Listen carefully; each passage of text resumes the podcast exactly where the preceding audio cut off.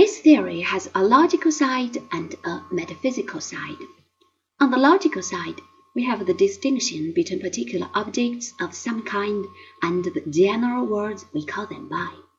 Thus, the general word horse refers not to this horse or that horse, but to ally horse. Its meaning is independent of particular horses and what happens to them. It is not in space and time, but eternal. On the metaphysical side, it means there is somewhere or other an ideal horse, the horse as such, unique and unchanging, and this is what the general word horse refers to. Particular horses are what they are insofar as they fall under, or have a part in, the ideal horse. The idea is perfect and real. The particular is deficient and only apparent. To help us understand the theory of ideas, Socrates outlines the famous simile of the cave. Those who are without philosophy are like prisoners in a cave. They are in chains and cannot turn round. Behind them is a fire, and before them the empty cave shut off at the back by a blank wall.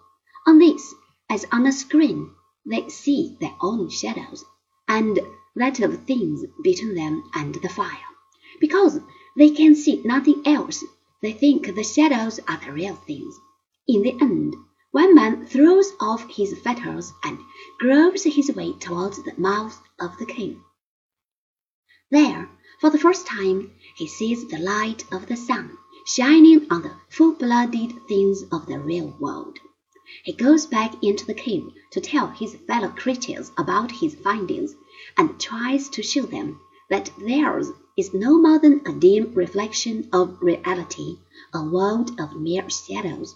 But having seen the light of the sun, his sight has become dazzled by its brilliance, and he finds it harder now to make out the shadows. He tries to show them the way to the light, but to them he seems more stupid than before, and therefore it is no easy task to convince them. If we are strangers to philosophy, then we are like the prisoners. We see only shadows, appearances of things. But when we are philosophers, we see things outside, in the sunlight of reason and truth, and this is reality. This light, which gives us truth and the power of knowing, stands for the idea of the good.